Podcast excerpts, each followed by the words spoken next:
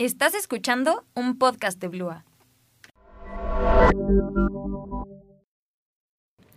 Hola, espero estén teniendo un gran día y que sea una muy buena semana para todos ustedes. El día de hoy estoy muy emocionada porque tenemos a la segunda invitada del podcast, Eli García. Les cuento que conocí a Eli literalmente hace menos de tres semanas de una forma muy random porque estábamos las dos en la misma oficina y Axel, un gran maestro que me ha enseñado muchas cosas, se acercó a presentármela porque Eli tenía los mismos intereses en temas como los que tocamos en Matices de la Vida. Y nos pusimos a platicar y resultó que justo venía regresando sobre un lugar al que yo tengo muchísimas ganas de ir. Y el chiste es que platicando me di cuenta de que tenía muchas cosas en común con Eli. Y sentí como mucha felicidad y me sorprendió cómo la vida solita te va conectando con personas que te pueden sumar muchísimo.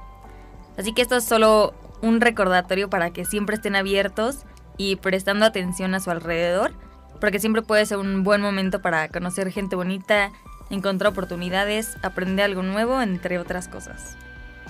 Y ahora después de contarles tantito de cómo nos conocimos él y yo, tengo el gusto de presentárselas. Eli, así como yo, es próxima licenciada en comunicación y tiene un minor en innovación social y una certificación en periodismo internacional. También es fundadora de L de Letra, el grupo más de labor social, que actualmente tiene 8 años. Es guardiana QPR para la prevención de suicidios y tiene una certificación en competencias socioemocionales y actualmente es mentora de desarrollo, conocimiento personal y descubrimiento de propósito, superación, amor propio y cumplimiento de sueños con Pitaya Project.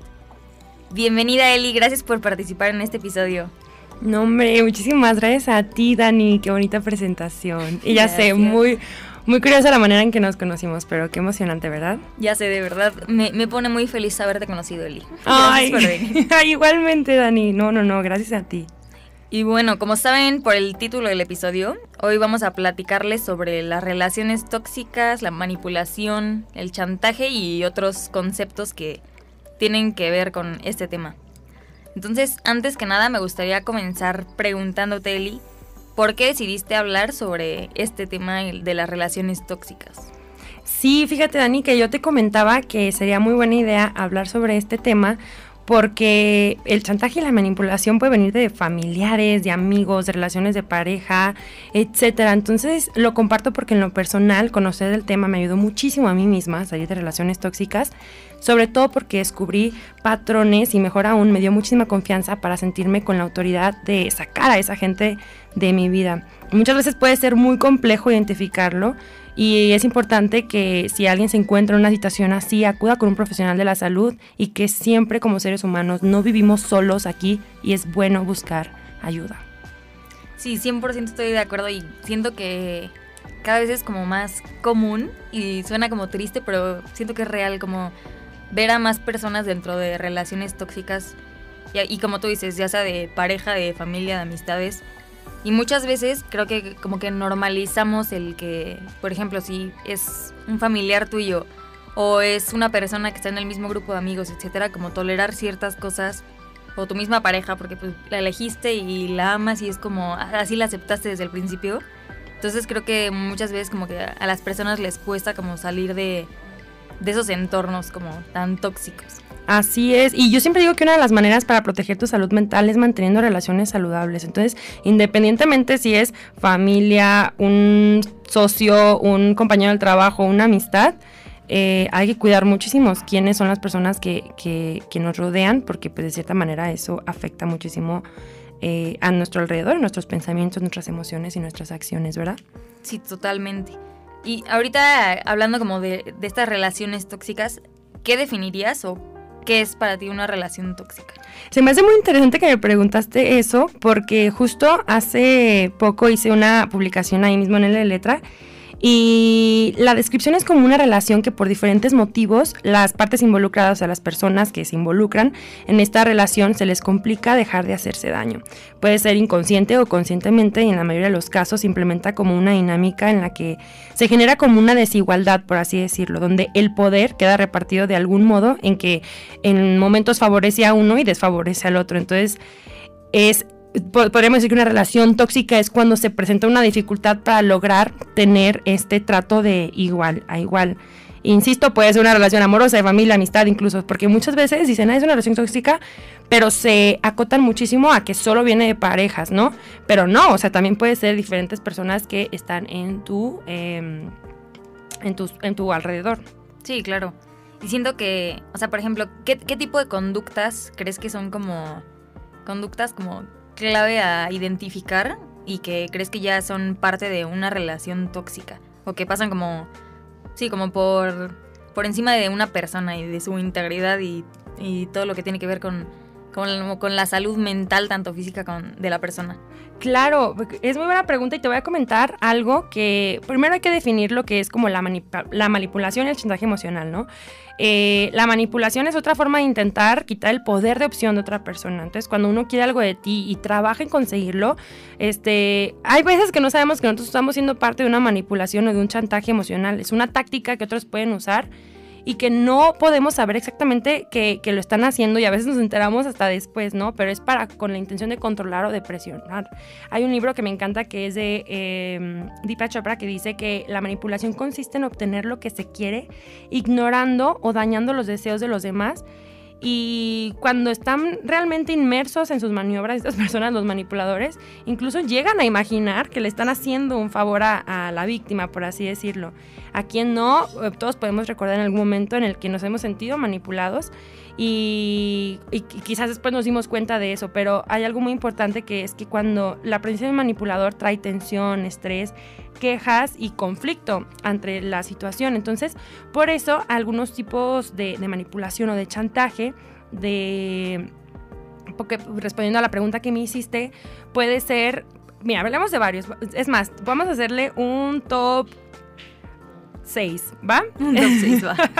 este, incluso podemos, o sea, se puede comentar si hemos tenido una experiencia o algo así, ¿va? Claro, claro. Este, primero está el, eh, el, top 6, hagamos. No es porque por orden de importancia, sino vamos a decirle nada más 6 ejemplos, vamos a ponerlo así, ¿va?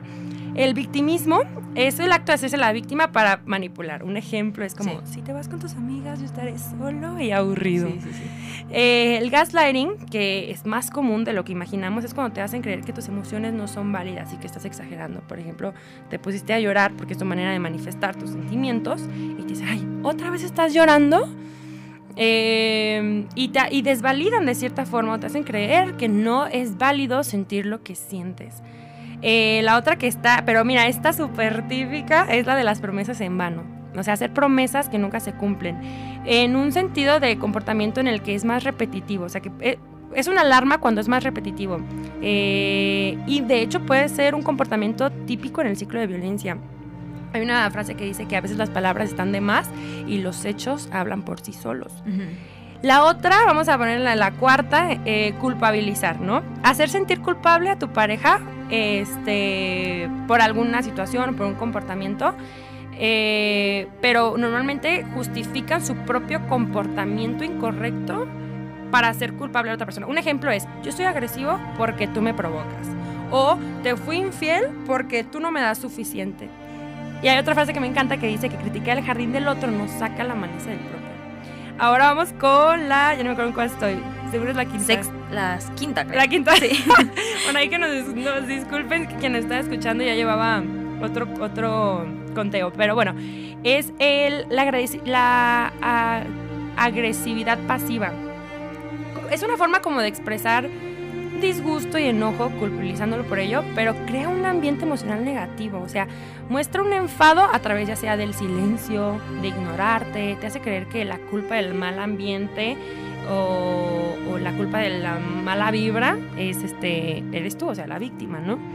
Y ya por último, que de hecho en mis cursos, esta específicamente yo la trato como un tema de un módulo, porque es muy fuerte y es este, la parte del castigo o el autocastigo.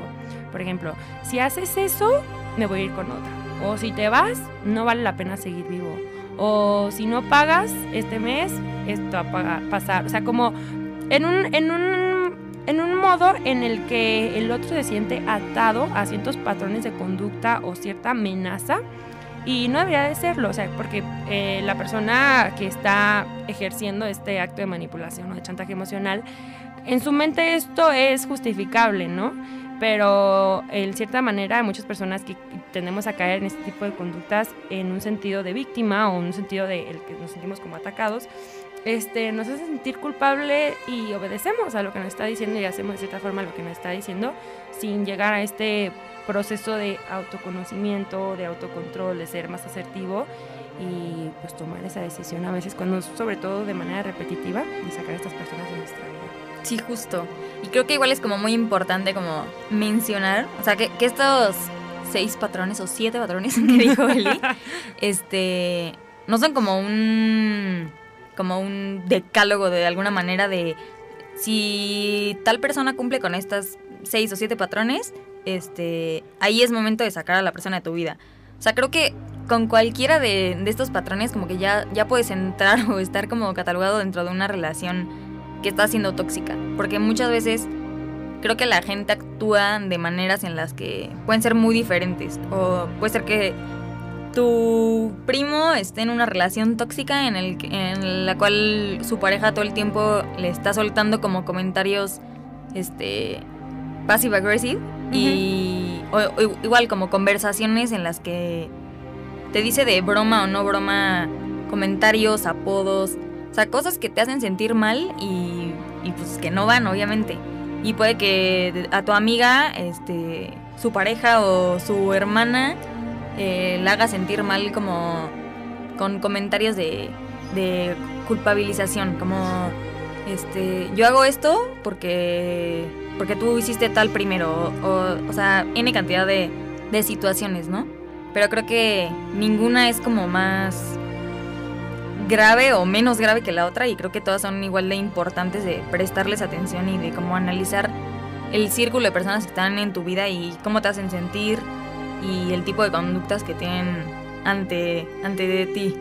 Muy, muy cierto lo que dices. O sea, claro, no es un checklist, ¿verdad? De estar, ah, ya hizo esto y esto y esto, para así tomar acción. Todas son eh, llamadas de atención, red flags, como le diríamos, y sobre todo cuando está en constante eh, repetición. Y de hecho, el chantaje emocional es una forma inadecuada y agresiva de comunicación, es un mecanismo de control.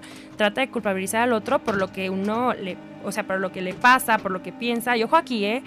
Lo, eh, y es muy importante, los manipuladores no van a tener límites a la hora de fingir sus sentimientos o sus problemas. Sí, no. Este, pueden incluso inventar problemas inexistentes o inventados para obtener lo que desean. Entonces, ¿a quién no le ha pasado que sienten que lo han manipulado o quizás que no sabían en ese mismo momento y ya después se dieron cuenta de ello? ¿Verdad? Sí, y también otra cosa como sumado a, a este, a esta listita es que obviamente no son las únicas conductas que hay. Ah, claro. O sea, hay también muchísimas más que igual son igual de importantes a, prestarles atención y a que sean como una alerta roja ante, ante todo lo que pasa a nuestro alrededor. Ya sea desde violencia física, o sea, que también es algo gravísimo, desde violencia psicológica. O sea, hay muchísimas otras maneras de, de involucrarnos en una relación tóxica de la que obviamente es muy difícil salir, pero estamos seguras de que se puede. Claro. Y, y, sí, o sea, justo es eso, que hay una lista y una lista infinita de maneras de, de, de, pues acercarse o de hacer chantaje emocional. Pero sí, o sea, en su mayoría son señales externas y la presencia de un manipulador trae tensión, estrés, quejas, conflicto ante una situación. Miedo. Eh, miedo, justo, bien dicho. Entonces, eh, sí, si sientes eso, si lo notas, puede ser una llamada de atención ahí. Y algunas personas, de hecho, practican manipulaciones pasivas, o sea, montan escenarios como tipo, pobre de mí, para provocar lástima también entre los demás. Este, y pueden buscar culpables, haciéndoles pensar que lo que quieren, pues, este, que los que ellos mismos o sus propias intenciones o sus propios deseos no son válidos, están mal. Pero, ¿sabes qué? A veces también cuando queremos mucho a una persona nos cuesta muchísimo darnos cuenta de eso y a veces nuestro corazón necesita más tiempo para aceptar lo que nuestra mente ya sabe. Sí, también siento que es muy fácil como dejarnos engañar un poquito o dejar engañar al corazón un poco en momentos en los que estás viviendo una situación de manipulación, chantaje o algún patrón tóxico, pero muchas veces creo que es como muy común el que pasa cierta situación como desagradable y la persona como el manipulador o la persona que es manipuladora como que hace algo como para recompensar eso, entonces te hace creer que, que, bueno, no era tan malo. Claro. Por ejemplo, no sé, hizo algo y bueno, llegó con flores y te pidió perdón y te dijo que era porque había tenido un mal día, porque su tía estaba en el hospital, etcétera. Entonces, es como empiezas tú como a justificar sus acciones cuando no va por ahí. Y también creo que algo muy importante de como tocar al tema es que muchas veces intentamos entender a las personas como por su contexto de vida, ya sea porque tienen una relación demasiado difícil con su familia, tiene una familia disfuncional, ha pasado por traumas, ha pasado por muchísimas cosas que, que podrías entender que su comportamiento fuera de esa manera, pero creo que también es muy importante decir y externar que a pesar de que se pueda entender el comportamiento de una persona, no justifica las acciones de, que esté haciendo. Y que no porque por las cosas que haya vivido tiene que ser de esa manera. Creo que cada quien con lo que va viviendo y con las experiencias que le va dejando la vida, decide qué hacer con ello o no. Puede decir, como me pasó esto, yo no quiero ser así y quiero superarme y ser mejor persona. O meterse en un papel de víctima y decir, como me pasó esto, yo soy igual y hago esto y, o soy peor a las cosas que me han pasado. Entonces creo que eso es muy importante y como no, no intentar justificar todo el tiempo las acciones de las personas. O sea, es, es, entendible, lo podemos entender, pero eso no justifica las acciones de los demás y no tenemos por qué o no merecemos el aguantar como estos patrones. Sí, justo. Eh, iniciando con lo, que, con lo que comentaste, al, pero comentando con lo que iniciaste, este, hay personas que nos conocen tanto que saben cómo manejarnos, cómo hablarnos, cómo tratarnos para conseguir lo que desean. Y justo, o sea, su trasfondo, los problemas que han enfrentado en la vida, sus retos, de cierta manera se explica, pero no se justifica. A veces usan sus propias heridas para ir a otros. Y yo siempre digo que estar lastimado nunca te da derecho a, a lastimar. Sí, no. O sea, estoy completamente de acuerdo con eso. Y creo que o sea, una pregunta que como que siempre me hago alrededor de eso es como... ¿Piensas que una relación tóxica es como por parte de una sola persona? ¿O las dos personas hacen la relación tóxica? O sea, es como, digamos, responsabilidad de una sola persona o de las dos personas por mantener esta relación. Muy buena pregunta. De hecho, a mí me encanta definir siempre eh, la, diferencia entre la culpa y la responsabilidad. La culpa es mucho de quien quién, eh, como qué, fue la causa o quién hizo que sucediera la situación, ¿no? Pero la diferencia de responsabilidad es porque de la misma palabra viene eh, la definición de que es la manera en la que respondo, o sea, la habilidad de responder, responsabilidad. Entonces puede ser, ok, tu novio ya te engañó 1800 veces o tu compañero de trabajo ya te mintió 700 mil veces. Ok, él puede tener probablemente la culpa de haber hecho lo que hizo, pero la responsabilidad está en uno. Decir, ¿cómo voy a actuar ante la situación? O sea, ¿cómo voy, cuál, cuál va a ser mi habilidad de respuesta ante la situación, ya sea si seguir con esa persona, si seguir tratándola o establecer mis límites. Y hay una palabra que me encanta y sobre todo ya en temas de relaciones, una, una analogía, bueno, un compuesto de palabras que me encanta, sobre todo en temas de relaciones, es que dicen que son emparejados, o sea, de dos. La, la, pareja es de dos y de cierta manera ambos están involucrados en ello. Y lo importante está en quién toma la decisión para permitir que siga pasando eso o no. Porque de hecho la manipulación termina cuando somos autoconscientes y asertivos, tanto como manipulador y como víctima. Porque algo de lo que podemos hablar ahorita adelante es como saber si yo también soy un manipulador. Sí, claro. Pero cuando no hay manipulación, las personas sienten que lo que desean cuenta. Así que hay que entender que tanto podemos ser manipulados como manipular a otros y siempre con ayuda eh, podemos salir de esto. Ahora, ¿cómo saber que, soy un manipulador? Pues puedes descubrirte cayendo en este tipo de comportamiento cuando no escuchas a la otra persona, cuando ignoras lo que ellos creen o sienten o quieren, cuando crees que sus deseos no tienen un costo no tienen un valor para los demás y puedes caer en él cuando no captas las señales, es decir, se puede volver algo que de cierta manera es inconsciente o, para ti dentro de tu mente es justificable y pues a veces podemos no tener idea de que eso está sucediendo, pero ya cuando eres autoconsciente, insisto, o asertivo, puedes abrir los ojos ante ello y también si crees que tus palabras, tus comentarios están trayendo tensión, estrés, quejas o conflicto ante una situación en la mesa, pues puede ser una, una oportunidad para abrir los ojos y empezar a, hacer cambios eh, favorables. Sí, claro. O sea, creo que algo como muy importante es siempre estar como con la mente abierta. O sea, no, no cerrarte a que todo lo que tú piensas o todo lo que tú crees es la verdad absoluta. Y creo que sí como un signo como demasiado grande de que puede que seas un manipulador. O bueno, no catalogarte como manipulador, pero que puedes tener conductas en las que empieces a manipular. Es sí cuando como pasas por encima de los demás como que sin importar lo que ellos opinen, lo que ellos sienten.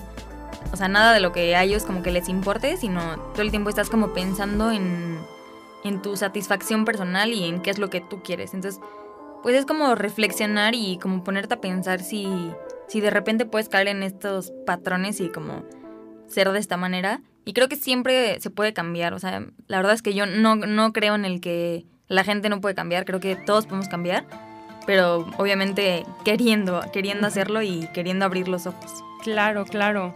Este, y de hecho ahí está justo la diferencia entre la manipulación y la persuasión, o sea, la manipulación busca eliminar las capacidades críticas y autocríticas de la persona, haciéndoles pasar de cierta manera por víctima y en muchas ocasiones los hace sentir como culpables, pero la diferencia es que la persuasión busca la capacidad o la habilidad para convencer a la persona mediante ya sea razones o argumentos para que piense eh, y considere algún tema o alguna manera de pensar y pues no, no genera esta tensión o este estrés a nivel estrés a a nivel elevado.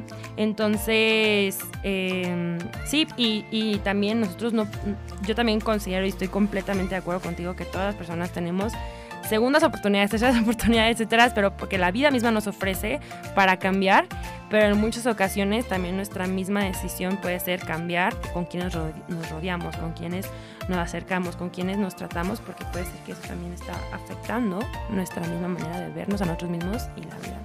Sí, claro. Y creo que también como algo a tener en cuenta es como ver como las personas que te rodean. Si, o sea, si, eres un manipulador, o sea, las personas que te rodean normalmente buscan estar cerca de ti, eh, has tenido como muchas experiencias en las que la gente se va alejando de ti por cierta cosa, les causas estrés a las personas, les causas como una impotencia, un miedito de alguna forma, o, qué es como lo que generas en, las personas. Creo que es algo como muy importante a analizar y a ponernos a reflexionar. E incluso para, para las personas que crean que puedan estar siendo manipuladas, como ver cómo te hace sentir X persona. Ya sea tu papá, tu tío, tu primo, tu pareja, tu mamá, quien sea, cómo te, hacen, cómo te hacen sentir las personas y qué efecto causan en ti. Claro, sí, y siempre de cierta manera eh, pues somos seres sociales, entonces con quienes nos juntamos, con quienes nos involucramos, afecta muchísimo nuestra manera de ser, de pensar y es una decisión muy importante y muy valiosa y muy madura en nuestra vida saber con quienes nos juntamos. Hay una frase que dice que somos en promedio este, con las cinco o sea, de las cinco personas con las que más nos rodeamos. Entonces es muy importante siempre, y yo siento que lo puedo repetir toda la vida, de que una de las maneras para proteger nuestra salud mental es mantener relaciones saludables. Y, y de hecho hay algo que se llama el violentómetro, que de hecho si alguien lo busca en internet le pone violentómetro. Es eh, una manera, por así, una herramienta para medir los niveles de violencia. Y el chantaje emocional y de hecho la manipulación son los primeros pasos dentro de esta herramienta. Y es, yo considero que es muy importante identificar la violencia porque existen muchos tipos de... Y es importante también hablar del tema porque así escala y es bueno abrir los ojos para tomar las decisiones para que no se agrave, porque insisto, dentro puede iniciar como manipulación y como chantaje, pero a veces tiende a despegar y se puede agravar Sí puede ir escalando, o sea. Y, ajá, y ahí es cuando pues tenemos que, que, tomar las decisiones más, más importantes de nuestra vida. Y también hay que cuidar cuando eso se convierte pues, en, lo que habíamos hablado del castigo de la, o del autocastigo, pero bueno, ese, es un tema que se puede tocar más a fondo en otra ocasión. Sí, claro. y también creo que algo como muy importante a, a platicar es el cómo salir de una relación tóxica. Creo que, o sea, que este tema, cuando lo escuchas como por afuera, es como muy fácil. Y es como muy fácil juzgar a, a personas que están dentro de una relación tóxica y como decir, o sea, como el típico amiga date cuenta o amiga sal de ahí o tal persona sal de ahí, o sea, es súper fácil, o sea, como casi casi lo vemos como ilógico de, o sea, de verdad no estás viendo como cómo te trata, este, cómo te manipula, como tal, como tal. Y, y puede ser como que la persona sí lo vea, pero de verdad, o sea, le cueste la vida salir de ahí. Y creo que hasta que no vives una relación tóxica no te das cuenta de, de lo mucho, y, o sea, como de lo difícil que es salir de, de esta relación y como de este entorno, porque no, no es nada fácil, la verdad. Sí, y cuando sales de ahí, volteas hacia atrás y puedes darte cuenta de lo mucho que has avanzado. Y pues, mira, la manipulación termina, y como le había comentado, cuando somos autoconscientes y asertivos. Pero sabes qué? Ah, primero es importante mencionar que todos tenemos nuestro intenso privado apocalipsis. O sea, todos vivimos nuestros retos, nuestras maneras de ver la vida y nuestro margen de dolor. Entonces, nunca hay que juzgar nuestros propios sentimientos o desvalorizarlos porque se vale lo que sentimos. Em, pero sabes qué? Dani, yo creo siempre y considero que es muy importante pedir ayuda, eh, ya sea a un familiar de confianza, a una persona que tengamos eh, cercana y que, y que favorezca nuestra toma de decisiones, pero también hay contactos para acercarte y si me permites puedo compartir alguno de ellos. Sí, claro. ¿Quieres que dejemos como los, o sea, que cerremos como con todos los contactos para, me parece excelente. para que los tengan ahí presentes? Solo, Y como decir como o sea, no, no sé, siento que obviamente es muy importante el pedir ayuda, pero creo que esa ayuda viene hasta que tú decides claro. salir de ahí. O sea, porque una cosa es decir, ya vamos a salir, ya vamos a salir, ya vamos a salir. O sea, siento que llega un punto hasta el que decides salir de ahí. Y creo que el que llegue a ese punto es como muy difícil. Y no sé si alguna vez has estado dentro de una relación tóxica, este, ya sea de pareja, de amigos, de lo que sea. Pero creo que sí es, sí es como hasta que llega ese punto en el que empiezas como a hacer un progreso y, decides como externar tu, pues todo lo que estás sintiendo y, y, pedir esa ayuda, ¿no? Sí, sí, sí, el primer paso es uno de los pasos más importantes porque este, puede ser que no sea el paso que te llegue a donde quieras estar, pero puede ser el paso que te salga, te saque de donde estás y por eso lo hace demasiado eh, valioso. Claro, estamos hablando de un tema que no es nada fácil, es más fácil hablarlo que, vivirlo. Eh, Dani y yo lo comentamos porque conocemos a personalidades en nuestra vida que, que, pueden ser el ejemplo perfecto para lo que estamos hablando. Y yo sé que hay personas que, lo viven a su manera, eh, pero justo, o sea, o sea, estos temas no son nada fáciles y, pero existe la manera, existe la manera de, de, salir de ello y hay una frase que me encanta que dice que al vencer sin obstáculos pues se, triunfa sin gloria, ¿no? Entonces los mismos retos que nos ponen la vida es como para recordarnos lo victoriosos que somos, los poderosos que somos, todo este potencial que tenemos dentro y que en muchísimas ocasiones a veces creemos que la persona que es nuestro motor, en muchas ocasiones creemos que la persona es nuestro motor, pero en realidad puede ser nuestro freno. Sí, claro. Y creo que justo ahorita lo que decías, como que la vida te va presentando como este tipo de retos o situaciones. Y siempre creo que es por algo. Y también creo que mucho de la pregunta que te hacía hace ratito de que si una relación tóxica es por parte de una sola persona o las dos personas la hacen tóxica, pienso que esto va como mucho de la mano y justo justo ayer estaba leyendo en el libro de Los Cuatro Acuerdos, ah, apenas lo empecé a leer. Doctor Miguel Ruiz. Claro. Este que muchas veces como que las personas que se meten dentro de una relación tóxica es porque tienen una relación consigo mismo que no, o sea, que pues obviamente no es nada buena y que ellos como que se rechazan todo el tiempo. Entonces, al ellos tratarse tan mal y al tener un diálogo interno tan feo y al creer que como que no son suficientes y sobre todo como que tienen un un como estándar, un estereotipo de perfección que no pueden alcanzar, o sea, sobre ellos mismos, al estar acostumbrados a vivir como en toda su vida dentro de una relación tóxica que es con ellos mismos, dentro de una relación tóxica que todo el tiempo los está juzgando y todo el tiempo como que los está señalando de no eres tan bueno, mm, no eres suficiente, no eres tal, no eres tal. Es como muy fácil entrar en una relación en la que si alguien te trata mal es como... "Mm, nadie, nadie me está tratando como peor de lo que yo me trato. Entonces es por eso como que empezamos a aceptar este tipo de comportamientos. Y creo que al entrar en una relación tóxica es simplemente dos personas que tienen patrones que deben de sanar. Y una se acerca a la otra porque algo en ellos como que tienen, tienen ese patrón que como que los une y siento que es como una palanquita para salir de ahí y, darte cuenta qué patrones tenías que sanar y de ahí salir adelante y de ahí como que empezar a trabajar en ti y en todo lo que hay dentro de ti que, que te acercó a tener una relación tan tóxica. Sí, y todos sanamos en diferentes tiempos. O sea, hay que tener paciencia con nosotros mismos también. Eh, y justo como contaba, hay, hay personas que usan sus heridas para herir a los demás. Y también me encanta una frase que dice que cuando no sanamos lo que tenemos que sanar, después sangramos sobre personas que no nos hicieron daño. Y buscamos a personas que resultan ser nuestra víctima, resultan ser el target perfecto para, para soltar todo eso que, que traemos en el fondo. Y oye, no hay personas perfectas, o sea, todos tenemos heridas, todos tenemos máscaras, todos tenemos Nuestras asuntos tormentas. que sanar y nuestro, como dije, nuestro propio privado apocalipsis. Sí, 100%.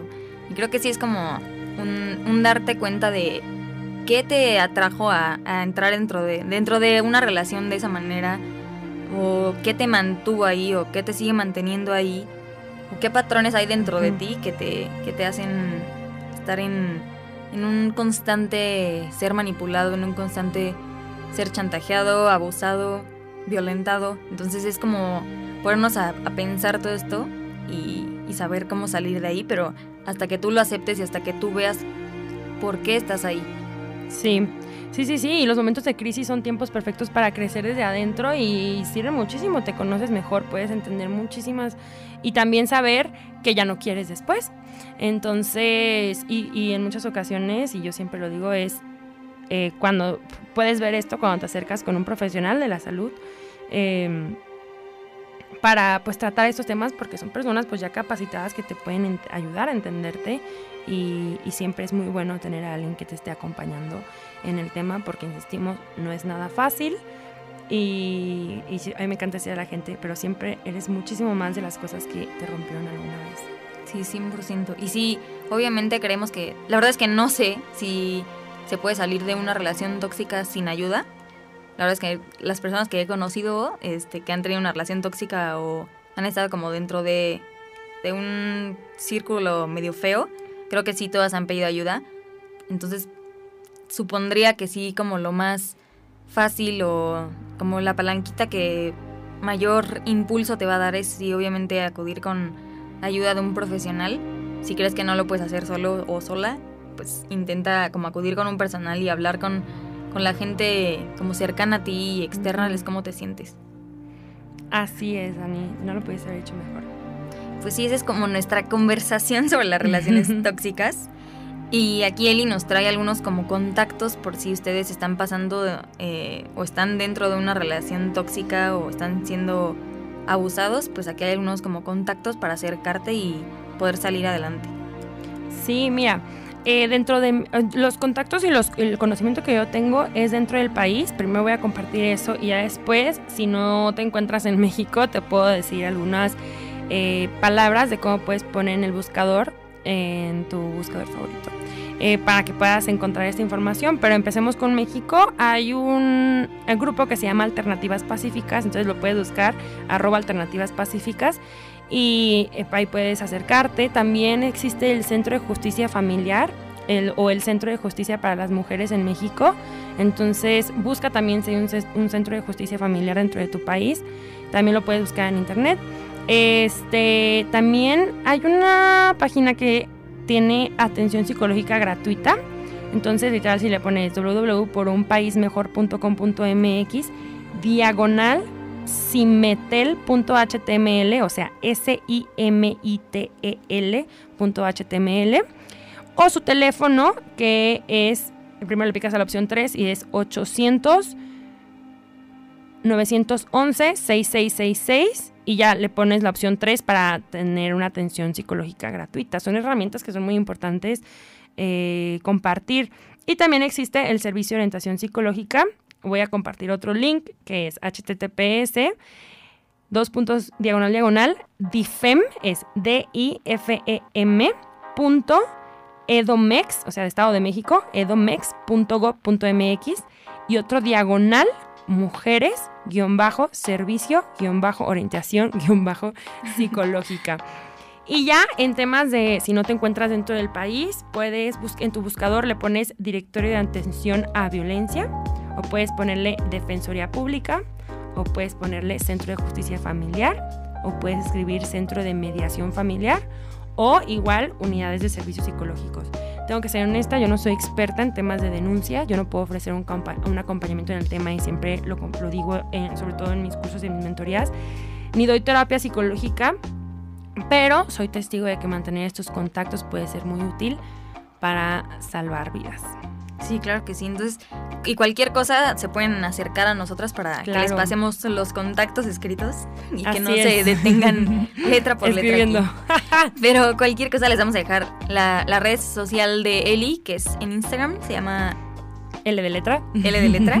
que esa es una página en Instagram donde sube contenido muy lindo y escritos muy bonitos que le llegan al corazón. y pues Ahí pueden escribirle por si tienen alguna duda, por si quieren platicar con ella. O por si quieren igual como los contactos escritos. O me pueden escribir a mí, igual en donde me encuentren. Y pues esto sería todo. Esperamos que les haya gustado muchísimo. Y que pues intenten identificar si ustedes son manipuladores, si están siendo manipulados. O si hay gente a su alrededor que está pasando por una situación así. O que están en una relación tóxica. Y creo que también es muy importante decirles que si tienen a su alrededor gente en relaciones tóxicas, como que no los intenten como, como mensear de que, ay, o sea, ¿por qué no sales de ahí? Es súper fácil, ¿sabes? Sino que siempre sean como un apoyo y que estén ahí para ellos porque de verdad no es nada fácil. Entonces nada más como que se pongan a reflexionar eso y si han estado en relaciones tóxicas, que se pongan a analizar qué patrones los llevaron a como que acercarse o a estar dentro de una relación tóxica y pues nada, esperamos que les haya gustado muchísimo y que puedan encontrar muchas herramientas dentro de este episodio. Así es, siempre es muy importante respetar el proceso de los otros, ¿verdad? Y como, como hay gente que se va de nuestra vida y desaparece y nos rompe, también hay gente que aparece y que nos salva. Entonces no lo olvidemos. Sí, claro. Y obviamente en todo en esta vida siempre, siempre nos va a dejar un aprendizaje. Entonces estén como abiertos y pendientes y muy reflexivos a a, ver qué, cómo están actuando o cómo actúan los demás en su alrededor. Así es. bueno, muchísimas gracias por venir, Eli. No, gracias a ti, Dani. Esperamos verlos pronto en otro episodio. Gracias. Bye. Bye. Esto fue un podcast de Blua. Thank you.